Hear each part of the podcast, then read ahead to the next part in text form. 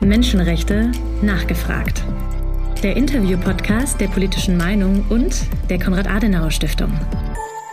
Heute mit Michael Brandt, Bundestagsabgeordneter aus Fulda, seit vielen Jahren im Bereich Menschenrechte engagiert, in und außerhalb des Bundestages Sprecher für Menschenrechte und humanitäre Hilfe der CDU-CSU-Fraktion und ja, viele Jahre lang auch in Bosnien sehr aktiv mit Anfang 20, eine Zeit, die mich politisiert hat, auch zu helfen, eine Menschenrechtsorganisation dort mitzugründen, die Frauen aus Srebrenica zu unterstützen und auch Täter zur Rechenschaft zu ziehen, nämlich Dokument, Dokumente zu sammeln, Zeugenaussagen zusammen, Beweise zu sammeln, die dann auch in Den Haag eine Rolle gespielt haben.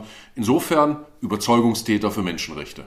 Vielen Dank. Lieber Herr Brandt, herzlich willkommen beim Podcast der politischen Meinung und der Konrad-Adenauer-Stiftung. Sie haben ein sehr großes menschenrechtspolitisches Portfolio auch in der letzten Legislaturperiode zu bearbeiten gehabt. Vielleicht können Sie ein paar Highlights aus Ihrer Perspektive nennen. Die größte Herausforderung war ganz sicher die Pandemie, ganz ohne Zweifel. Und im Schatten der Pandemie haben eine Reihe von autoritären Regimen, allen voran China, die Repression extrem ausgebaut. Äh, weil auch die Welt nicht mehr so richtig hingeschaut hat, verständlicherweise, weil sie mit der Pandemie beschäftigt war. Aber ähm, es war natürlich ganz wichtig, dass es hier Impfstoffe äh, gibt und dass äh, auch gewaltige humanitäre, auch politische Themen äh, vorangebracht worden sind. Äh, erstmals sinkt die Zahl der Menschen in totaler Arbeit nicht mehr. Das ist was ganz Schlechtes, was weltweit passiert, sondern sie steigt wieder. Es gibt ebenfalls ganz gewaltige humanitäre und politische Herausforderungen, wenn man sich die Zahlen mal anschaut da wird man feststellen, es gibt so viele Flüchtlinge auf der Welt wie nie seit dem Zweiten Weltkrieg. Über 84 Millionen Flüchtlinge, Tendenz steigend und äh, über 250 Millionen Menschen, die auf Hilfe zum Überleben angewiesen sind. Auch eine Zahl, die es so noch nie gegeben hat. Es gibt auch eine Reihe von erfreulichen Erfolgen, zum Beispiel die Impfstoffentwicklung aus Deutschland, die Abfederung der schweren Folgen der Pandemie. Und insgesamt muss man sagen, hat sich äh, durch die Pandemie vieles verschärft, aber auch die Krisen und die Kriege haben sich verschärft. Nicht alleine die Ukraine, auch Äthiopien, Jemen, die Lage in Libyen will ich nennen, humanitäre Katastrophen, auch solche, über die kaum jemand redet, sogenannte vergessene Krisen wie im Jemen, Zehntausende Tote, Millionen von Hunger bedroht und äh, an vielen Stellen hilft Deutschland und versucht äh, dort abzufedern. Ich glaube, auch das gehört zur Staatsräson unseres Landes. Sie haben schon ein wichtiges äh, Land genannt. Äh, das Reich der Mitte, China, beschäftigt die äh, politische Diskussion ganz besonders, weil am 4. Februar die Olympischen Winterspiele in Peking beginnen. Das Europäische Parlament hatte schon im Juli sich für einen diplomatischen oder politischen Boykott der Spiele ausgesprochen. Wie stehen Sie dazu? Also die Sportler sollen Olympia machen, aber Politik ist was ganz anderes. Und deswegen gibt es aus meiner Sicht gar keinen Grund, dass man sich neben denjenigen stellt, der den Befehl gibt, andere zu foltern und zu töten. Wir reden über ein Fest von Frieden und Verständigung. Das sind Grundsätze der olympischen Idee. Und äh, das, was die Kommunistische Partei in China tut, ist das krasse Gegenteil. Und insofern ist es das Mindeste, was wir tun können mit anderen europäischen Ländern zusammen. Einige europäische Länder, aber auch andere kleinere Länder oder die Amerikaner haben das angekündigt, auch eine klare Entscheidung im europäischen Parlament und äh, ich halte es für absolut naiv, dass diejenigen, die dort erklären, das ist doch eine tolle Gelegenheit, mal über die schlechte Menschenrechtslage zu sprechen. 2008 war die letzte Olympiade in China. Seitdem hat sich die Lage nicht nur nicht verbessert, sondern sie ist dramatisch schlechter geworden. Wir reden heute über Internierungslager. Äh, wir reden über ähm, wirklich perversen Organhandel, über Tötung, über Umerziehung, über Geburtenkontrolle und alles oftmals äh, Regimekritiker beziehungsweise diejenigen, die einfach ihre Religion leben wollen, ob es die Minderheit der Uiguren äh, ist, die Tibeter, aber auch über 80 Millionen Christen. Wir sagen immer, es gibt gar nicht so viele Christen in China, aber es sind mehr, als wir Einwohner haben. Und insofern ähm, haben wir schon eine Pflicht, den Finger in die Wunde zu legen, nicht nur durch symbolische Maßnahmen, sondern vor allen Dingen durch tagtägliche Politik, weil die Wahrheit ist doch eins. Den Preis für diese aggressive Politik nach innen und außen der kommunistischen Partei zahlen doch andere den Preis, nicht wir. Und deswegen haben wir eine Verantwortung, unseren Mund aufzumachen, weil es andere nicht mehr können. Und eins darf man nicht unterschätzen. Wer glaubt, ein Zückerchen an die KP in China zu geben und damit sei der Machtwille erlahmt, der wird ja seit Jahren eines Besseren belehrt.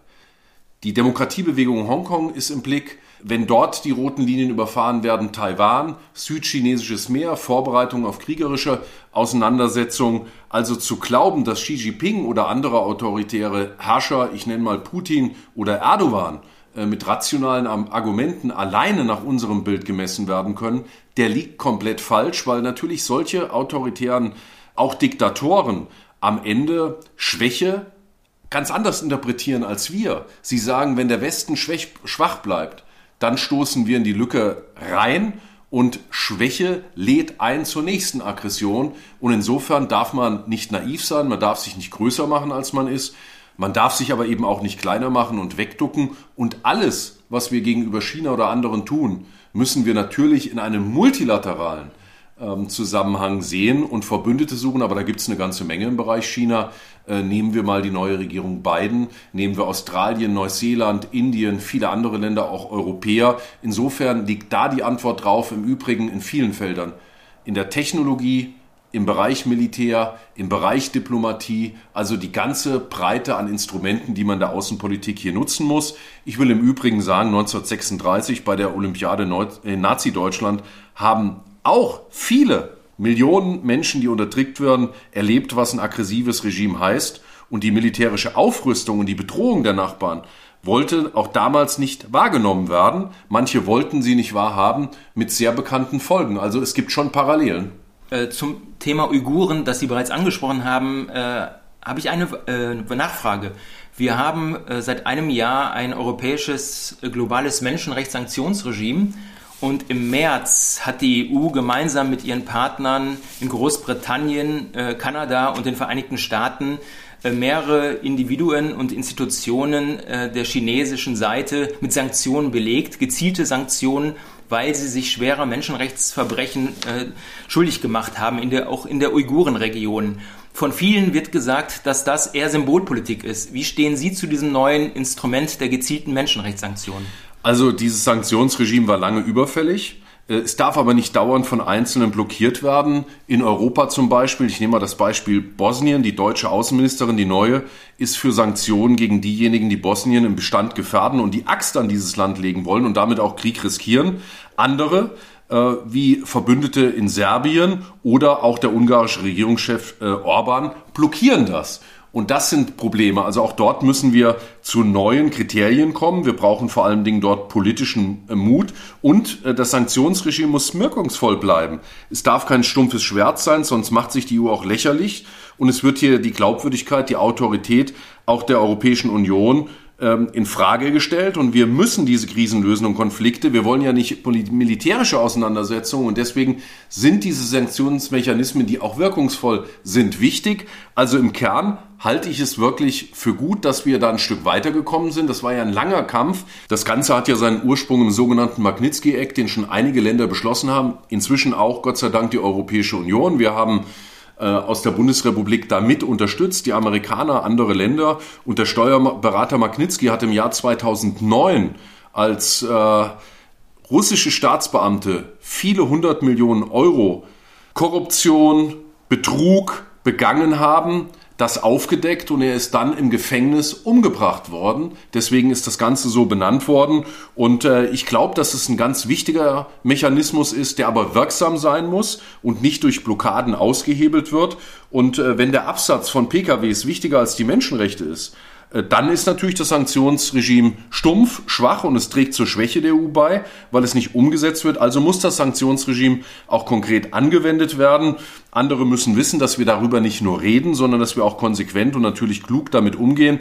Ich glaube, dass mittel- und langfristig von dieser konsequenten Umsetzung auch das Überleben unserer Demokratie abhängt. Nicht weniger und nicht mehr. Unsere Freiheit und auch unseres Wohlstandes, das gehört auch dazu. Hier beim Thema Sanktionen wird das symbolisch und ganz konkret deutlich. Und deswegen darf es keine Symbolpolitik sein, sondern sie muss auch wirksam sein. Und am Ende muss man natürlich auch überlegen, ob nicht Mehrheitsentscheidungen an der Stelle eins der Instrumente ist, weil es kann nicht sein, dass auch noch schwierige Partner in der EU solch wichtige Instrumente blockieren, die ja im Übrigen genau dazu da sind, dass man nicht in die Eskalation geht, schon gar nicht in die militärische Eskalation, sondern vorher Mechanismen hat, um Leute empfindlich zu treffen, sehr gezielt im Übrigen Verantwortliche aus diesen Regimen dass sie nicht mehr reisen können, dass im Übrigen ihr Geld eingefroren wird, weil das hat sich als wirksames Instrument gezeigt, weil die, die ihre eigenen Länder ausbeuten, die trauen ja ihrem eigenen Land nicht und schaffen das Geld nach draußen.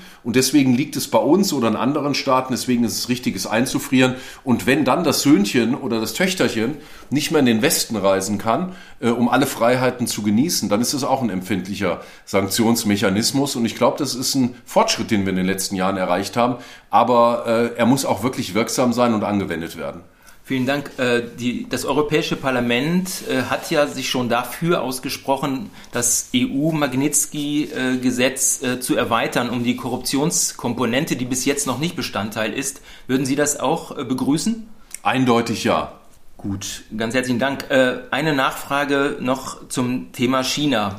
Der Fraktionsvorsitzende der Unionsfraktion hat gestern im Deutschen Bundestag aufgefordert, die neue Bundesregierung äh, eine China-Strategie zu entwickeln, die auch äh, den deutschen Mittelstand, äh, den Wohlstand in Deutschland im Blick hat.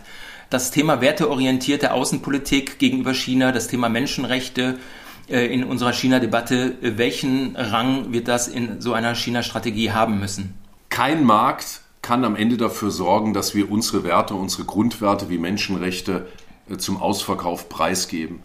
Das heißt nicht, dass wir auch mit Ländern wie China wirtschaftliche Beziehungen haben. Ich würde im Übrigen diese künstliche Trennung zwischen Menschenrechte und Wirtschaft etwas in Frage stellen wollen, weil ich erlebe in den letzten Jahren, dass viele im deutschen Mittelstand, in der Wirtschaft, die wirklich brachialen Maßnahmen gegen Menschenrechtsaktivisten die wir seit vielen Jahren aus China kennen, ja merken, dass sie auch gegen sie inzwischen angewendet werden. Insofern sehe ich viele in der deutschen Wirtschaft, die Verbündete sind. Es gibt zum Beispiel ein sehr differenziertes Papier des BDIs, weil natürlich haben alle gemerkt, es geht äh, um Abschottung, es geht um Abkupfern, es geht um Plattmachen und äh, es geht auch um Fernhalten der deutschen Wirtschaft aus China. Das ist ja eins der großen Themen. Aber es geht natürlich schon längst viel weiter dass Unternehmen den Hinweis bekommen, ein Mitarbeiter habe sich mit der Demokratiebewegung in Hongkong solidarisiert. Das hört sich jetzt großtrabend an. Der hat einfach einen Post abgesetzt. Und es gibt mittlerweile Beschäftigte äh, von deutschen Unternehmen in China, die nicht mehr dort arbeiten wollen, weil sie sagen, ich weiß ja nicht, was das Regime dann anschließend mit mir macht. Man hat das gleiche ja in der Türkei erlebt. Insofern gibt es viele Verbündete. Im Übrigen sind da manche Unternehmen viel weiter als große Handels- und Wirtschaftsverbände in Deutschland. Ein ganz schlechtes Beispiel war der Herr Käser von Siemens, der sich noch vor jedem Autokraten in den Staub geworfen hat, ob es Putin war, ob es Xi Jinping war. Interessanterweise hatte da der Bundestagswahlkampf für Frau Baerbock geworben. Das sind auch interessante Wendungen. Vielleicht sind das dann auch schlechte Gewissen, die einen plagen, äh, um sich dann auf eine andere Seite äh, zu stellen. Aber das muss der Mann mit sich ausmachen. Das ist aber keine persönliche Frage, sondern ich glaube, ganz entscheidend ist. Wir haben ein Interesse auch zu Handelsbeziehungen mit vielen Staaten auf der Welt, auch mit China. Der entscheidende Punkt ist aber, wir dürfen unsere Wirtschaftspolitik und Menschenrechtspolitik nicht so ausrichten, dass noch der letzte Deal und das, der letzte Boni gemacht wird. Im Übrigen bin ich auch nicht bereit, dieses Narrativ zu übernehmen, das einige ganz leichtfertig übernehmen, äh, nämlich, dass wir ja eh nur von China abhängig seien. Unser größter Partner, Wirtschaftspartner ist nicht China. Es ist die Europäische Union. Dann sind es die Vereinigten Staaten von Amerika und dann China. Noch sind wir stärker. Und das heißt, wir müssen natürlich auch diese Lage als Volkswirtschaft, als stärkste Volkswirtschaft in Europa, nämlich die Bundesrepublik Deutschland und den europäischen Markt, wir dürfen uns auch nicht wegducken, uns kleiner machen, als wir sind. Äh, ich höre dann immer wieder mal, dass der ein oder andere sagt, na ja, man darf die Kritik nicht so deutlich ansprechen, weil äh, das mögen die Chinesen nicht, dann verlieren die ihr Gesicht. Andersrum wird natürlich auch ein Schuh draus. Wenn wir uns wegducken, nicht zu unseren universellen Werten stehen und nicht äh, so tun, als ob das nur Sonntagsreden sind, äh, wenn wir uns da wegducken, dann haben wir das Gesicht gegenüber den Chinesen, ich meine die kommunistische Partei, schon längst verloren. Und insofern finde ich, haben wir tatsächlich eine Verantwortung und wir haben auch Möglichkeiten, wenn werteorientierte Außenpolitik nicht nur ein Spruch sein soll. Und insofern äh, finde ich, äh, muss man beides tun. Den Finger in die Wunde legen und auch versuchen, die Menschenrechtslage zu verbessern und sich nicht wegzuducken. Es gibt im Übrigen nur ein Land, mit dem wir einen Menschenrechtsdialog führen. Das ist China. Es gibt auch einen Grund dafür. Die Chinesen haben gesagt, wir wollen nicht ständig öffentlich kritisiert werden, also machen wir so einen Menschenrechtsdialog. Aber ich muss mal ganz ehrlich sagen, auch an die neue Bundesregierung, an den Kanzler und an Außenministerin Baerbock, wenn dieser Menschenrechtsdialog einen Effekt haben soll, dann darf er nicht zu einem Feigenblatt verkommen sondern muss man auch sagen, passt auf, uns ist nicht egal, wenn andere gefoltert, getötet, interniert werden, sondern wir haben eine Verantwortung äh, für diese Leute und da kann man nicht sagen, der schnöde Mammon äh, regelt alles und das steht oben. Im Übrigen heißt es auch, dass wir einen anderen Anspruch formulieren müssen in Deutschland. Wir wollen auch Technologieführerschaft wieder zurückholen. Das muss unser Anspruch sein. Das wird nicht durch Verbotspolitik funktionieren, auch nicht in der Klimapolitik, in der Umweltpolitik. Die Chinesen werden sich durch unsere Verbotspolitik nicht beeindrucken lassen. Aber wenn wir Dinge erfinden, das war immer die Stärke Deutschlands, gute Ingenieurskunst, made in Germany, äh, und daraus eine Win-Win-Situation machen, weil die sagen, ey, die haben gute Produkte, die können wir gebrauchen. Auch im Bereich Umweltschutz, da gibt es ja eine Reihe von Problemen in China. So wird ein Schuh draus. Und äh, letztes Thema, ähm, wie naiv muss man eigentlich sein, dass man äh, auch in Deutschland, äh, wir haben die Diskussion ja auch innerhalb der Union gehabt, ich gehörte mit anderen zu denjenigen, die gesagt haben, wir können doch nicht unsere kritische Infrastruktur bei 5G einem Unternehmen wie Huawei überlassen, das direkt am Gängelband der kommunistischen Partei sitzt und das am Ende Einfluss hat auf Spionage und Sabotage von unserer kritischen Infrastruktur.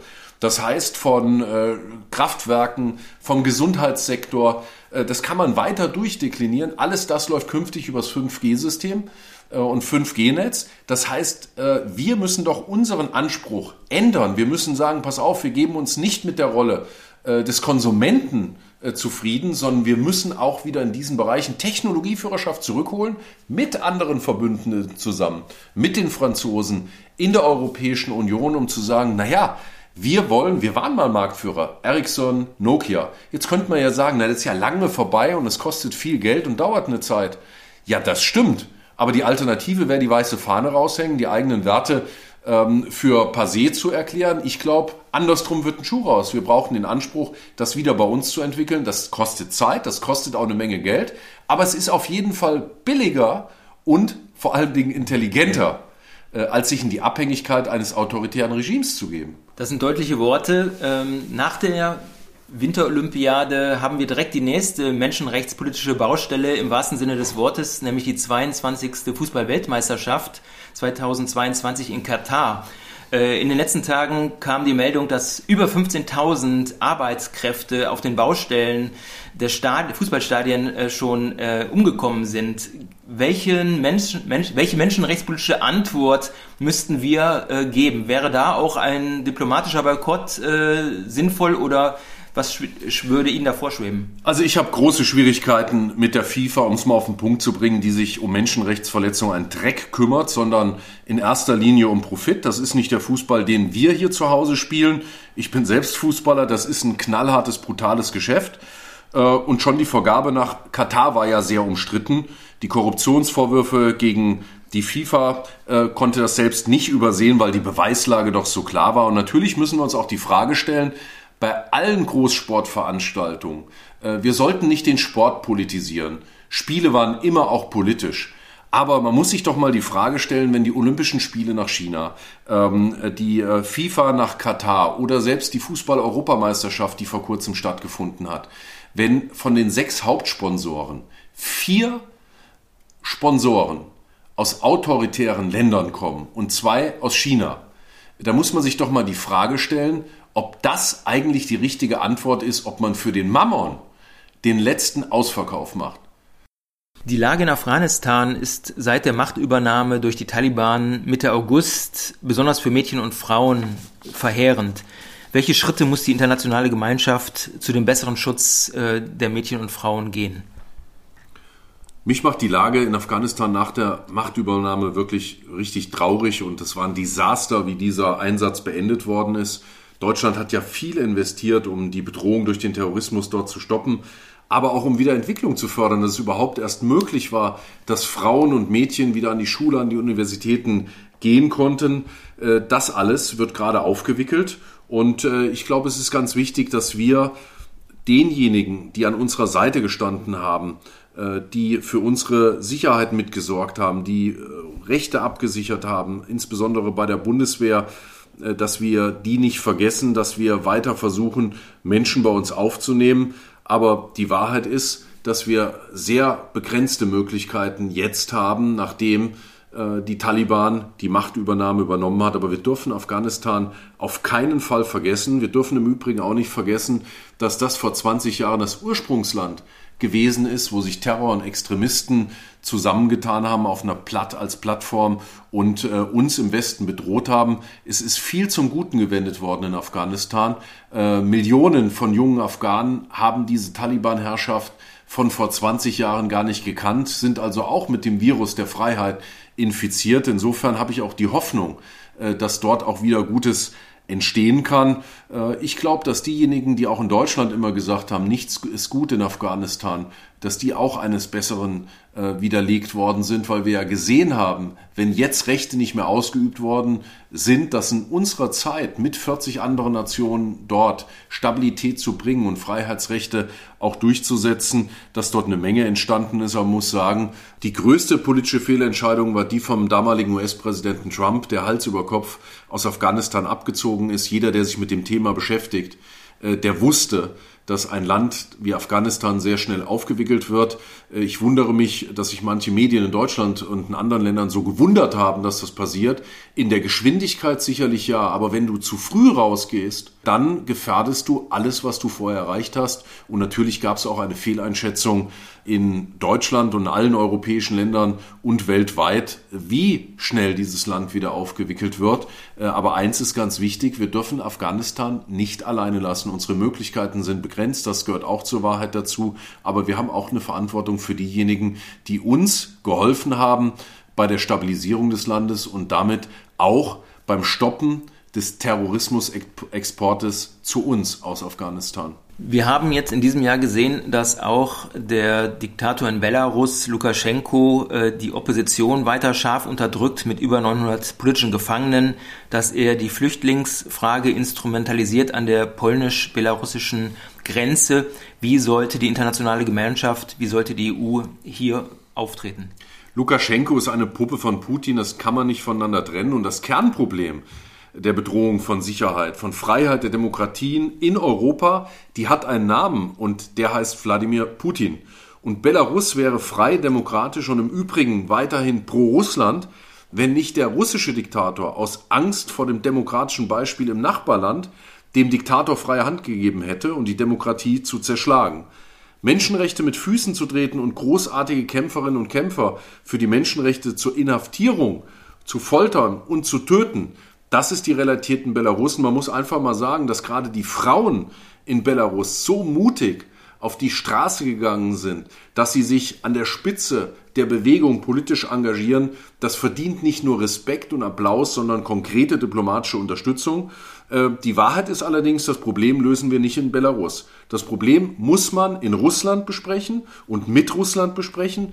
Sanktionen müssen also auch gegen die verhängt werden, die verantwortlich sind. Das sind Funktionäre in Belarus, auch Funktionäre staatlicher und halbstaatlicher Intervention aus Russland, zum Beispiel in den Staatsmedien auch in Belarus. Und äh, bei Belarus bis hin zur Ukraine muss der Westen die Gefahren für die eigene Freiheit erkennen. Wenn Putin machen kann, was er will, wird er weitermachen und er wird weitere Möglichkeiten suchen und finden, noch aggressiver aufzutreten.